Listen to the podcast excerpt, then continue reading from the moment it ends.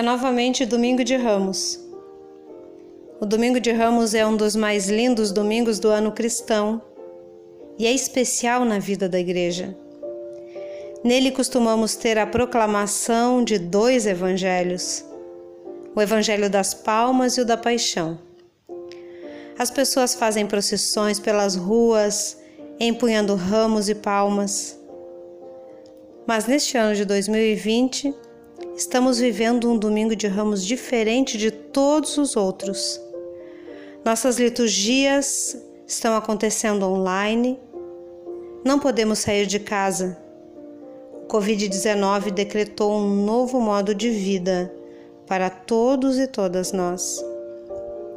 Com nossas cabeças e corações repletos de angústias e de incertezas, nos aproximamos da Semana Santa. O domingo de Ramos é, aliás, o primeiro dia da Semana Santa. Se pedirmos para as pessoas em geral definirem a vida, a maioria delas a descreverá como um caminho, uma estrada. A razão é simples. A vida é como uma jornada, uma viagem de uma experiência a outra. Neste domingo atípico, em que não faremos a leitura do Evangelho da Paixão, nos foi concedido o privilégio de acompanhar o nosso Salvador em mais uma de suas viagens. Iremos acompanhá-lo em sua entrada triunfal em Jerusalém. Esse era um caminho familiar, um caminho já trilhado antes muitas vezes, uma estrada na qual os discípulos estavam habituados a andar, a estrada para Jerusalém. Eles sabiam que chegando a Betânia, contornariam o Monte das Oliveiras e veriam de repente a cidade de Jerusalém se espreguiçar diante deles. Eles já tinham feito esse trajeto com Jesus antes. Vinham novamente para a cidade, que nesse momento estava inflada com milhões de pessoas para celebrar a Páscoa. Jesus também conhecia bem a estrada ele a percorrera desde pequeno. Maria e José o traziam para Jerusalém todos os anos para a celebração da Páscoa. Era especialmente empolgante quando por ela se via surgir, por trás dos Montes das Oliveiras, a cidade de Jerusalém. De repente lá estava ela. Podia-se ver o templo que brilhava à luz do sol. A estrada era conhecida, amada. A jornada daquele dia era completamente diferente. A estrada era familiar. A estrada não havia mudado, mas a jornada era especial, única.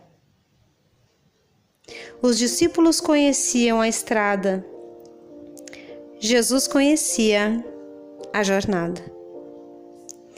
Dessa vez, multidões de pessoas seguiam adiante e atrás de Jesus, estendendo suas vestes e ramos de árvores pelo caminho, aplaudindo euforicamente e clamando em alta voz: Hosana ao filho de Davi, bendito que venha em nome do Senhor, Hosana nas alturas. O interessante é que próximo a Jerusalém, bem no alto de uma enorme montanha, ficava a fortaleza de Herodes. E no dia do rei, Herodes descia com sua corte, sua cavalaria, seus soldados com espadas, demonstrando pompa e força.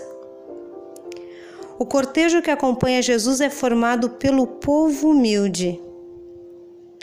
Vem a pé vem do vale, de baixo. e traz nas mãos não espadas, mas ramos de oliveira. Os evangelistas nos descrevem um Jesus humilde, montado em um jumentinho, um Jesus que chora, não pelo que vê, chora pelo que não se vê. Os olhos de Jesus veem os, o que os olhos humanos não conseguem ver. Vem o centro das coisas, vem o interior. Jesus sabe que o entusiasmo da multidão não irá durar. Vê a cidade cega, que vê, mas não enxerga. Vê a cidade surda, que ouve, mas não escuta. A cidade onde as pessoas procuravam tapar a sua miséria espiritual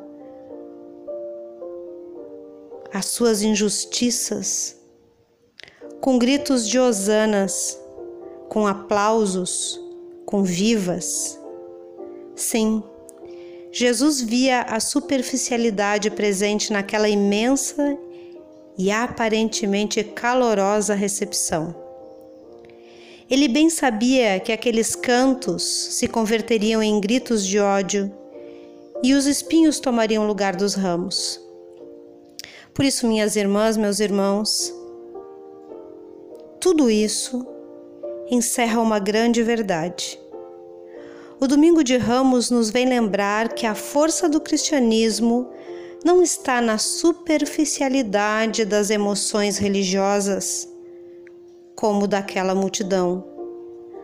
A força do cristianismo não está nos aplausos, nos cantos eufóricos das grandes massas a força do cristianismo não está nas grandes concentrações de gente. A força do cristianismo está nos lugares onde a palavra de Deus está fazendo a diferença, transformando corações, transformando vidas.